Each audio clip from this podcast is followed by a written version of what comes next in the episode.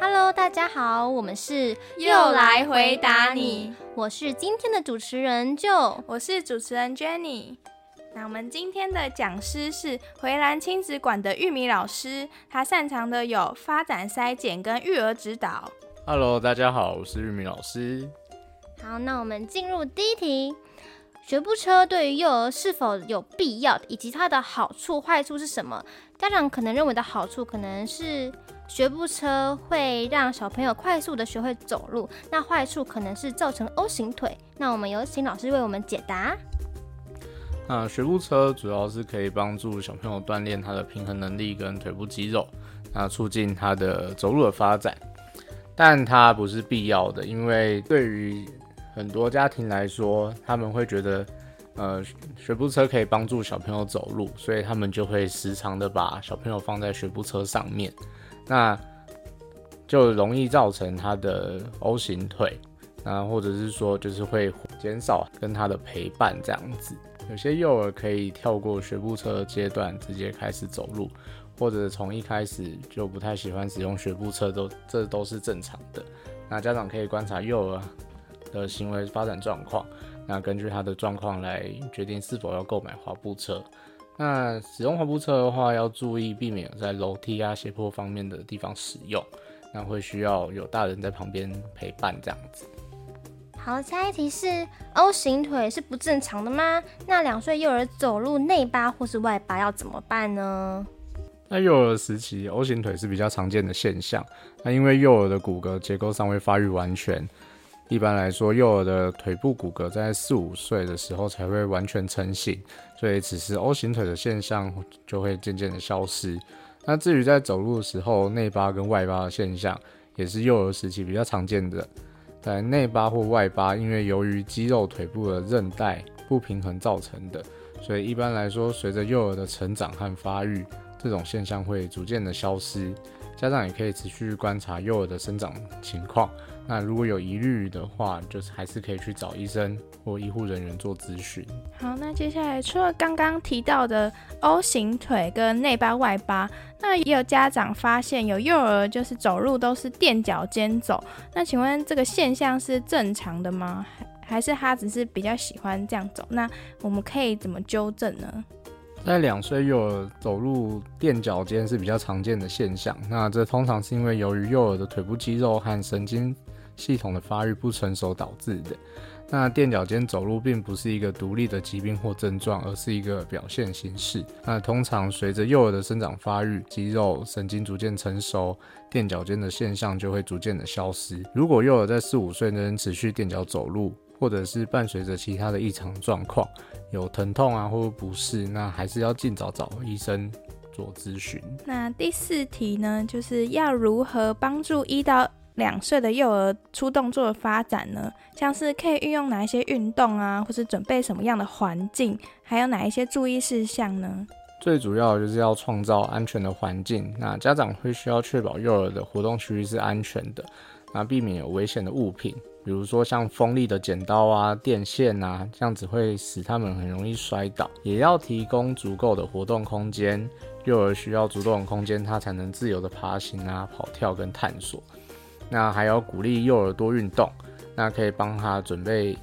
呃许多的活动，比如说像爬行啊、跑跳、攀爬、踢球之类的。那如果可以的话，尽量也可以带他们去户外走走。好，第五题是幼儿一到二岁的幼儿适合玩什么样的发展辅助玩具呢？好，那在这个年龄层的话，我们建议可以玩拉木马，让幼儿能够骑上木马摇来摇去的，这有帮助幼儿的平衡能力。那也可以玩小推车或一些推车的玩具，那这些玩具呢，可以让幼儿学习推和拉，进而发展他们的手眼协调。再来是塑胶球池，那这可以帮助小朋友在里面做爬行、跳跃跟摸索，这样有助于他们的平衡和手眼协调能力的发展。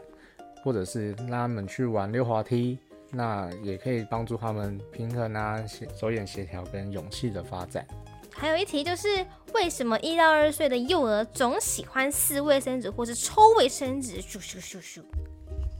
那是因为撕扯卫生纸的物品可以让他们体验到手掌的控制能力，那同时也可以获得视觉上和触觉上的刺激。另外，在幼儿手部肌肉发展和手眼协调的能力，所以在撕扯物品的时候，可以帮助他们练习这些动作的发展，所以他们会有喜欢做撕卫生纸的动作。好，那到底要怎么样才可以让小朋友不要再抽卫生纸，或是不要再撕卫生纸？因为卫生纸总是消耗特别快，可以让他们做其他什么事情去分散他们的注意力呢？好，可以给予他们剪刀或者是颜色鲜艳的纸张，也可以提供家里如果有报纸、月历、日历，或者是我们时常写东西留下的一些废纸，那这些都可以让小朋友们做撕的动作，那也可以让小朋友做剪裁啊，或者是贴上他们喜欢的图案，那或者是说也可以给他们一些益智玩具，像是积木啊、拼图，让幼儿进行游戏。也可以带一些音乐的活动，像打鼓啊、摇铃，可以自己做沙铃，用生活上常见的米啊、绿豆啊、红豆装进保特瓶里面，这些也都可以训练他们手部的精细发展。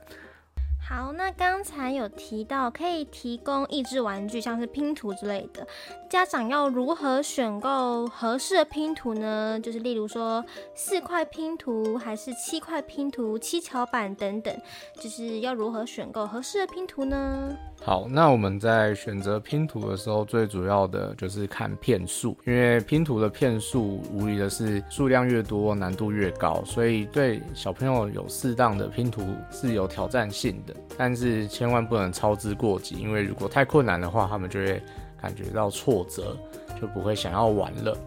那这边主要一到两岁的话，大概可以给予一到三片；两到三岁的话，大概四到十片。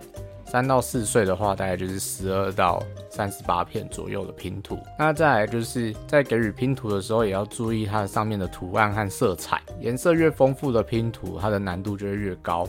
所以我们可以选择一些比较简单一点的图案的，或者是小朋友有兴趣的图案。那从易到难去慢慢增加它的难度。好，那还有家长发现呢，一到两岁的小朋友呢，特别喜欢涂鸦，他们可能拿着笔，然后就在家里的墙壁上乱画。但是家长看到的时候，通常都是很生气的阻止他说，不可以乱画墙壁。那有什么可以替代的方案吗？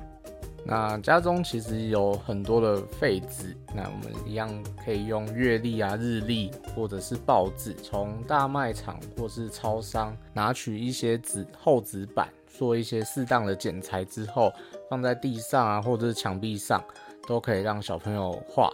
或者是也可以用一些护背胶膜粘在墙壁上。因为那个画完之后可以用酒精做擦拭，再重复画画。好，那下一题，家长发现他家中一到两岁的幼儿不会将物品从一只手转移到另外一只手，例如家长给他一颗球，他他就不会转换。那想问这个是什么原因呢？看感觉统合有关系吗？其实满九个月的幼儿就会需要将物品从一只手转移到另外一只手了，所以超过九个月的小朋友还不会做这些动作的话，就会需要到医院做检查。那有些会是因为认知明显的迟缓造成，那有些可能会是身体的感觉造成的。所以如果有发现这样的情况，建议还是立即到医院检查会比较保险。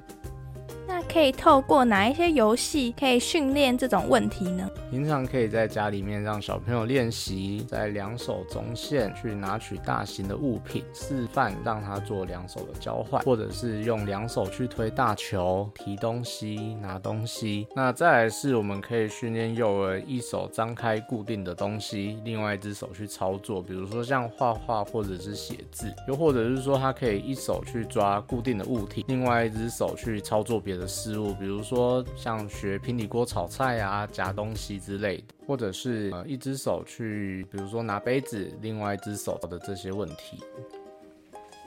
手眼协调的这些问题。好，谢谢老师。那我们今天的 podcast 到这里就结束喽，谢谢大家。好，谢谢老师，拜拜，拜拜。